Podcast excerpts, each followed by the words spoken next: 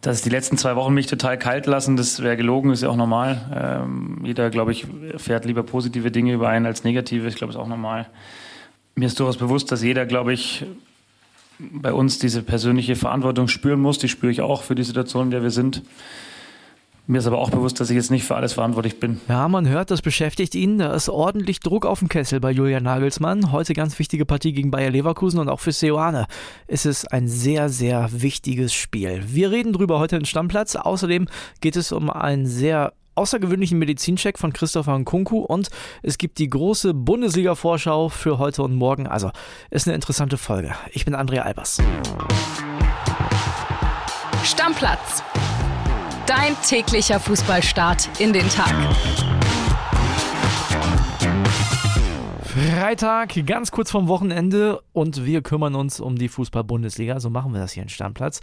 Back-to-Back-Experte heute bei mir, Paul Grotenburg. Gestern schon dabei, Hast Blut geleckt, ne? Heute wieder. Ja, moin André, richtig geil. Äh, zwei Tage in Folge. Es macht richtig Bock mit dir und ich freue mich auf eine weitere Folge mit Stammplatz. Ich würde sagen, wir fangen direkt an mit dem Kracher von heute Abend. Bayern gegen Leverkusen. Also mehr geht nicht zum Bundesliga-Start wieder, ne? Nee, ich freue mich richtig, weil wir hatten jetzt zwei Wochen Länderspielpause, war so ein bisschen, bisschen gemütlicher alles und jetzt äh, startet die Bundesliga mit so einem Topspiel, ja, obwohl ja eigentlich beide Mannschaften ein bisschen in der Krise stecken. Absolut. Ich würde sagen, wir hören mal bei unseren Reportern rein. Da ist ja eine Menge los immer und die sind ganz dicht dran. Heiko Niederer, unser Bayern-Reporter, ist äh, Nummer eins und der sagt das hier. WhatsApp ab. Servus André aus der Krisenhauptstadt München, wo ja heute der erste echte Krisengipfel der Saison steigt. Beide Trainer gehörig unter Druck. Bei einer Pleite heute dürfte bei beiden der Stuhl ordentlich wackeln. Julian Nagelsmann hat ja vier Ligaspiele in Folge jetzt nicht gewonnen, drei Unentschieden und die Pleite zuletzt gegen Augsburg. Und Gerardo Seoane bei Leverkusen eben auch ganz, ganz schlecht gestartet, völlig unter den Erwartungen geblieben. Also ordentlich Druck auf dem Kessel für beide. Julian Nagelsmann gab tatsächlich gestern äh, einige Einblicke in sein Seelenleben, hat zugegeben, dass ihn die ganze Situation nicht kalt lässt, dass er eben auch Verantwortung übernimmt, aber eben auch nicht die alleinige Verantwortung. Das hat er eben auch ganz klar gesagt, dass ihm da ein bisschen zu viel über Julian Nagelsmann geschrieben wurde. Ja, und er hat sehr viel analysiert. Er hat äh, sich alle Bayern-Spiele nochmal angeguckt, ja, hat seziert, woran es liegt und ist zu dem Schluss gekommen, alles umkrempeln muss man nicht, denn es ist vor allem eine Sache der Torchancen. Von einstmals 76 Prozent Großchancen, die man reingemacht hat, sind jetzt nur noch 20 Prozent. Also es liegt vor allem daran, die Bälle über die Linie zu drücken. Er hat seiner Mannschaft einen klaren Vier-Punkte-Plan gegeben, was er sehen will. Da geht es eben um richtige Abstände, Umschaltspiel, äh, klare Regeln zu haben auf dem Platz. Also alles etwas weniger chaotisch und etwas äh, klarer. Das hat er klar gemacht. Und ähm, ja, wir sind sehr gespannt, wie das dann heute Abend aussieht. Wie gesagt, Druck für beide Trainer, für Julian Nagelsmann und für Seoane. Also ja, da steht einiges auf dem Spiel und gerade Bayern muss natürlich jetzt endlich mal wieder gewinnen. Das ist ganz klar. Ja, für Julian Nagelsmann richtig Druck auf den Kessel. Ja, absolut. Äh, vier Spiele in Folge in der Bundesliga nicht gewonnen, davon drei unentschieden, zuletzt die Pleite in Augsburg. Es gab schon die ersten Kritiker äh, an Julian Nagelsmann. Bestes Zeichen wäre Leverkusen aus dem Stadion hauen, oder? Ja, ich vermute, da hat die Werkself ein bisschen was dagegen, denn die haben ja, und das geht so ein bisschen unter momentan, finde ich, das eigentlich noch viel größere Problem, denn die stehen in der Tabelle ziemlich weit unten. Seoane auch mächtig unter Druck. Wir hören mal rein, was Pippo Ahrens, unser Bayer-Reporter, sagt. André, grüß dich. Die Leverkusener sind äh, mit sehr viel Zuversicht zum schweren Krisengipfel nach München gereist. Und das liegt vor allem daran, dass äh, alle Nationalspieler gesund von ihren Länderteams zurückgekommen sind. Noch eine kleine Personalie. Amin Adli, der französische Außenstürmer, der sich am zweiten Spieltag gegen den FC Augsburg ähm, einen Schlüsselbeinbruch zugezogen hatte, der hat wieder trainieren können und ist auch jetzt damit für München eine weitere Option für Bayern 04. Die ist Karim Bellarabi allerdings noch nicht. Der hat nach seiner Meniskusoperation noch Rückstand. Und wo wir gerade bei den Verletzten oder Rekonvaleszenten sind, Florian Wirz hat am Donnerstag sehr intensiv wieder an der Bayer Arena mit Ball trainiert. Übrigens vor den Augen seiner Eltern, die das Training ihres Sohnes mit äh, sehr viel Zufriedenheit verfolgt haben, weil sie gesehen haben, dass der Junge Fortschritte macht. Wir werden sehen, in den nächsten Wochen wird er dann irgendwann auch wieder auf dem Trainingsplatz mit der Mannschaft stehen können. Ja, Paul, irgendwie verrückt. Also Nagelsmann gefühlt mehr unter Druck als Seoane, obwohl der in der schlechteren Position ist. Ja, weil äh, auf Bayern natürlich ein ganz, ganz anderer Fokus liegt als auf Leverkusen. Merken wir bei Bild auch immer wieder, ne? Absolut. Wobei unser stellvertretender Chefredakteur Walter Straten ja Leverkusen zum Meisterschaftsanwärter Nummer 1 erklärt hat vor der Saison. Ja gut, kann man auch mal daneben liegen. Ne? Ich habe ja auch gedacht, dass die besser sind, muss ich ganz ehrlich sagen. Da klappen einige Sachen momentan nicht. Ich weiß nicht, ob jetzt heute Abend der Zeitpunkt ist, um damit anzufangen, das Ganze wieder ins rechte Licht zu rücken. Denn ich glaube, die Bayern die werden heute Abend richtig brennen. Also ich bin mir sicher, dass Bayern das Spiel heute Abend gewinnt. Man verarscht mich ja mal so ein bisschen in diesem Podcast mit der sogenannten 100-Euro-Wette, weil ich ganz am Anfang mal gesagt habe, Leverkusen gegen Augsburg sei ein 100-Euro-Spiel. Ich glaube, den Huni würde ich auf Bayern setzen heute Abend. Ja, bin ich voll bei dir. Bayern kommt mit richtig Wut aus der Länderspielpause. Man muss äh, sagen, die Nationalspieler haben ja auch da ein bisschen auf den Deckel bekommen. 0-1-Pleite bei Ungarn, dann das 3-3 gegen England. Also ich glaube, Müller, Musiala und Co., die haben richtig Bock und die gewinnen das Ding. Ich habe mir die Pressekonferenz von Julian Nagelsmann gestern angeguckt. Heiko hat es ja schon gesagt, war sehr angefasst. Wir haben am Anfang schon einen Ton von ihm gehört.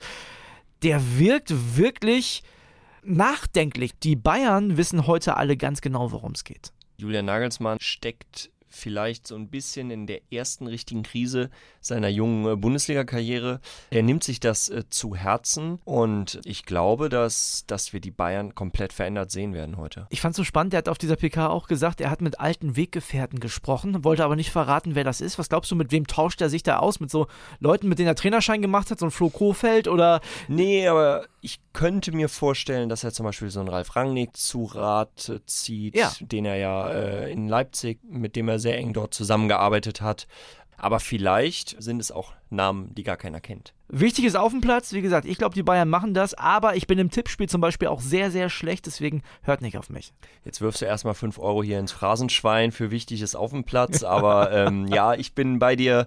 Die Bayern äh, werden heute Abend, ich glaube, 4-1 gewinnen. 4-1, oh, das ist ein mutiger Tipp. Aber na klar, wenn die Leverkusen ein bisschen mitspielen, liegt das den Bayern wahrscheinlich auch tatsächlich ein bisschen mehr. Lass uns mal gucken, was morgen noch so abgeht, denn wir machen zwar die Spezialfolge, können wir nochmal sagen, äh, morgen zum Spiel Bayern gegen Leverkusen, aber die Vorschau machen wir heute schon. Und da haben wir die Partie Frankfurt gegen Union.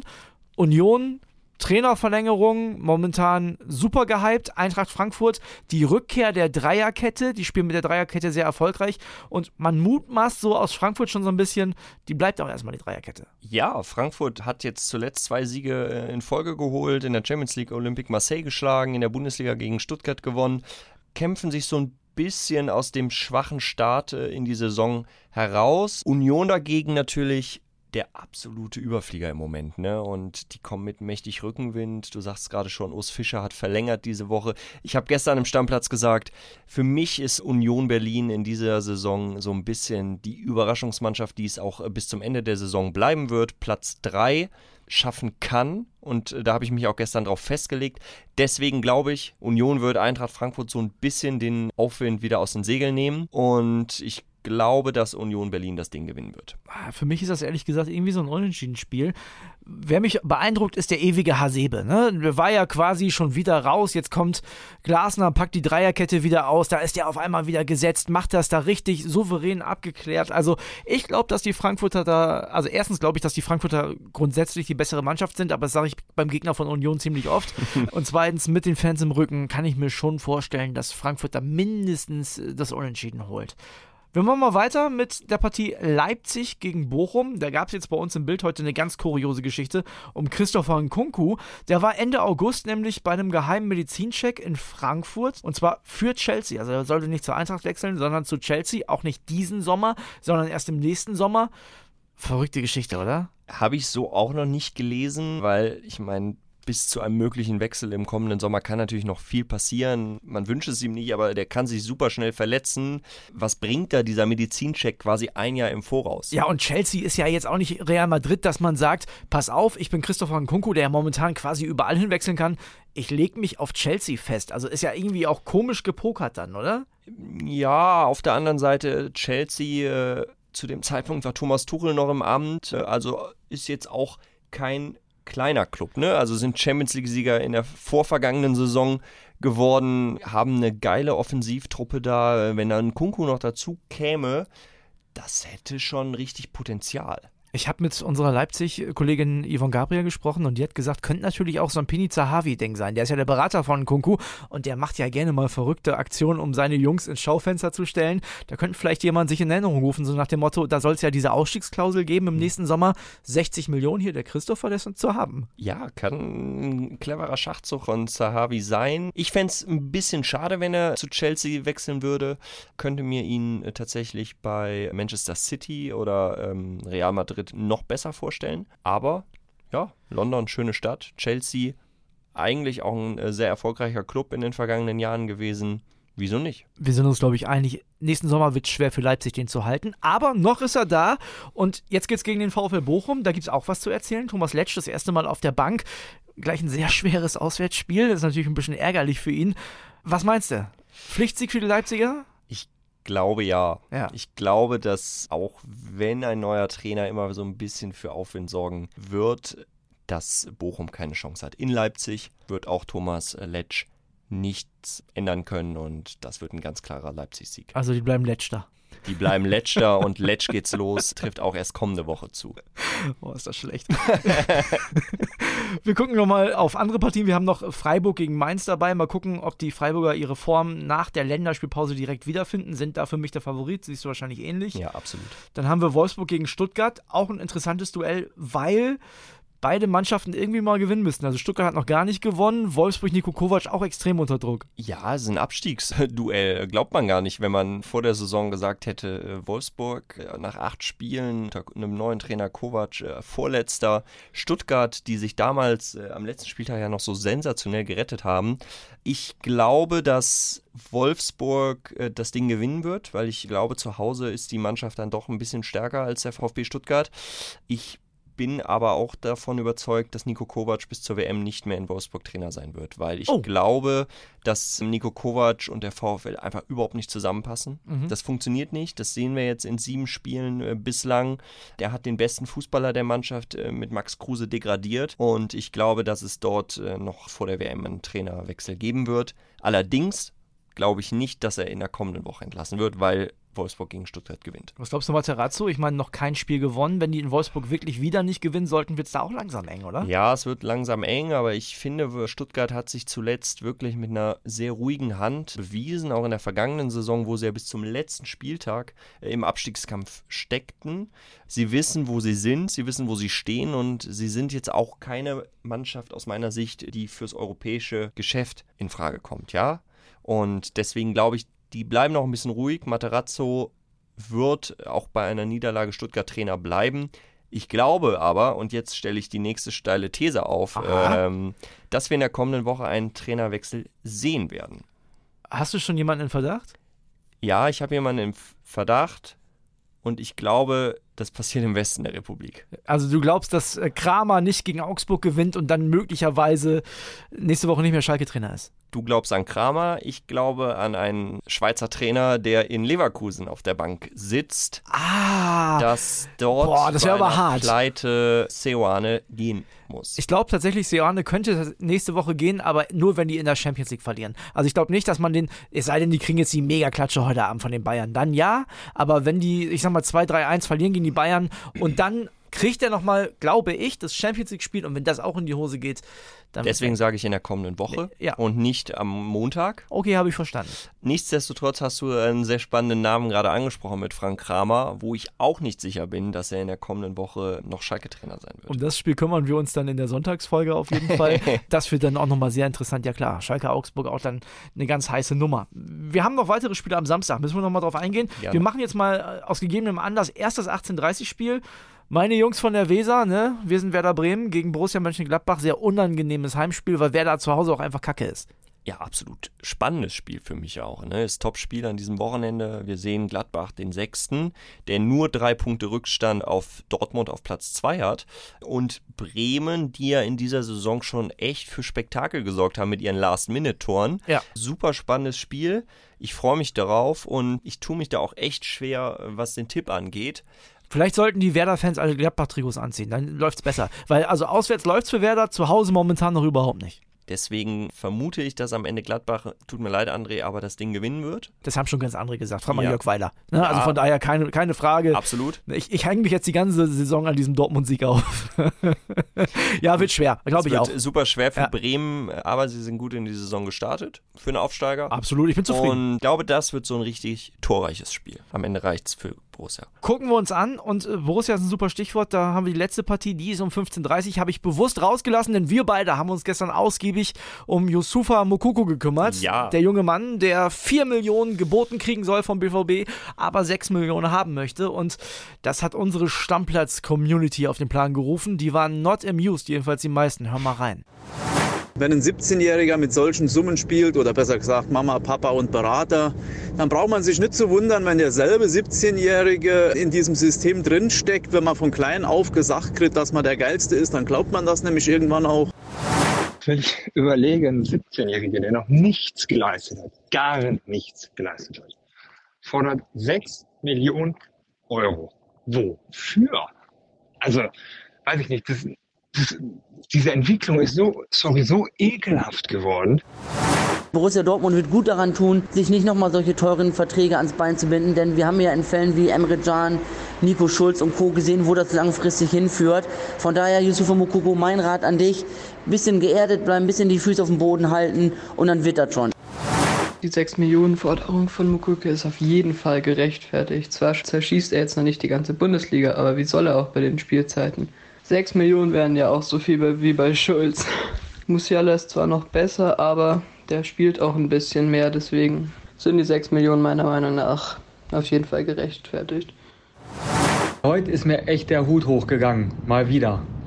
Ich bin seit, keine Ahnung, über 30 Jahren glühender und bekennender BVB-Fan und bin auch echt stolz, wenn wir so eine Leute wie Yusufa Mokoko in unseren Reihen haben. Aber was mit dem abgeht, es tut mir leid, da habe ich kein Verständnis für. Letztes Jahr schon dieses Geeire nach mehr Spielzeit zu fordern, obwohl ewig verletzt und ist ja auch nicht schlimm, meine Güte, ne? Dann ist halt verletzt und kann nicht spielen, aber trotzdem da auf den Putz zu hauen wegen mehr Spielzeit. Und jetzt diese Gehaltsforderung, sofern sie denn stimmen, also 4 Millionen, was der BVB ja wohl bietet, finde ich schon viel zu viel, weil er hat ja, sind wir mal ehrlich, noch nichts geschissen in der Bundesliga. Ja, die BVB-Fans finden es nicht so geil. Irgendwo auch nachvollziehbar und es geht auch so ein bisschen in die Richtung, die ich gestern ja angedeutet habe. Ich glaube, der Junge tut sich mit dieser Diskussion keinen Gefallen. Ich vermute auch, obwohl er äh, gegen Schalke ja der Derbyheld war im vergangenen Spiel, wird er morgen äh, in Köln wieder nur auf der Bank sitzen, denn es kommt zu einer brisanten Rückkehr. Anthony Modest feiert sein Köln-Comeback morgen quasi. Was glaubst du, was für eine Reaktion gibt's? Äh, ein gellendes Five-Konzert. Meinst du echt, Ich glaube ja, ich, ich, ich kann es zwar nicht verstehen, da bin ich auch ganz klarer Meinung, aber ich glaube, es wird es geben. Also ich sag mal so, ich kann Modest verstehen, dass er diesen Wechsel gemacht hat. Da gibt's viel mehr Geld, er kann Champions League spielen zum ersten Mal in seiner Karriere. Ich kann das nachvollziehen. Ich verstehe aber natürlich auch, dass die Kölner frustriert sind durch die ganze Nummer. Du glaubst, es gibt ein Five-Konzert? Ich glaube, es gibt ein Five-Konzert, Ich die hoffe fast nicht. Ich hoffe es auch nicht. Ich glaube es aber, weil die sind nicht ganz so verständnisvoll für diesen Wechsel. Ja. Ich glaube, es gibt ein Five-Konzert und ich glaube auch, dass äh, Anthony Modest nicht treffen wird morgen. Ja, kann ich mir auch vorstellen. Glaubst du, der BVB gewinnt das? Nein. Nein, du glaubst, Köln holt da was? Ja. Ich nicht. Also, Zu Hause, Ja. FC, ausverkauftes Rhein-Energiestadion. ja. Köln ist gut drauf. Du als Düsseldorfer, ja? Ja, ich weiß. Ähm, ich mache mir da auch bei meinen äh, Düsseldorf-Freunden nie Freude, aber ich finde den FC unter Baumgart echt geil. Ja. Ähm, mir macht es Spaß, den zuzugucken und ich glaube, dass der FC zu Hause Dortmund schlägt. Ich sag 0-2 Doppelpack Mokoko nach Einwechslung. Das wäre auf jeden Fall äh, die Geschichte des Spieltages und dann würde ich also Dortmund ganz schnell verlängern, auch wenn ich ja gestern gesagt habe, ich glaube, dass er nicht verlängern wird. Okay, wir machen den Deckel drauf auf die heutige Folge, sind gespannt aufs Bundesliga-Wochenende. Wie gesagt, wir hören uns morgen mit einer Sonderfolge zur Partie Bayern gegen Das wird Bayer. auch geil. Ne, da, das wird auf jeden Fall geil, weil da haben wir auf jeden Fall die Reporter nochmal drin. Analysieren, wer steht jetzt so richtig unter Druck, bei einem Unentschieden vielleicht ja sogar beide. Also, das machen wir morgen und am Sonntag hören wir uns wieder dann mit einer Folge zum Bundesligaspieltag. Bis dahin. Super, ich freue mich auf dieses Wochenende und danke, dass ich da sein durfte, André. Leute, endlich wieder Bundesliga. Paul, Dankeschön. Ich habe richtig Bock. Deckel drauf. Tschüss, bis morgen. Stammplatz. Dein täglicher Fußballstart in den Tag.